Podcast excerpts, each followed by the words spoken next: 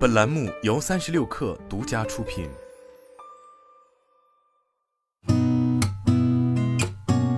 八点一刻，听互联网圈的新鲜事儿。今天是二零二三年一月十号，星期二，早上好，我是金盛。从二零二二年下半年开始，除特殊用途车型外，红旗品牌已停止对传统燃油车技术和产能的新增投入，新增产能、技术创新投入将全部用于新能源汽车。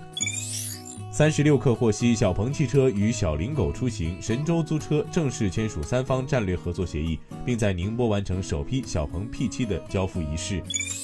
据台湾中时新闻网报道，在欧盟委员会公布的2022年欧盟工业研发投资计分牌上，华为投入研发金额190亿欧元，在排行榜中名列第四，仅次于谷歌、脸书与微软公司，高于苹果、三星、大众汽车与英特尔。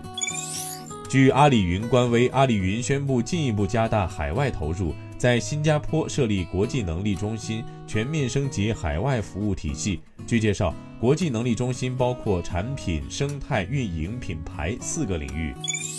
据报道，韩国电池制造商 LG 新能源正与丰田汽车进行谈判，以向后者供应电动汽车电池。消息人士称，这两家公司正在讨论组建一家潜在的合资企业和其他细节。他们预计将在二零二三年上半年宣布合作，最有可能的结果是他们将在北美建设年产能为二十 g 瓦时的电池工厂。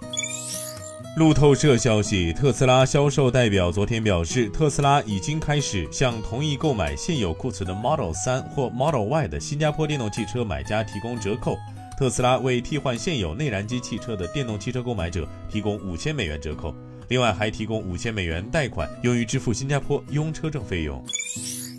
两名知情人士表示，法国汽车制造商雷诺正考虑在印度生产一款面向大众市场的电动汽车。印度政府已经把电动汽车作为其关注的重点之一，并承诺为企业提供数十亿美元的激励，以鼓励他们在当地生产电动汽车。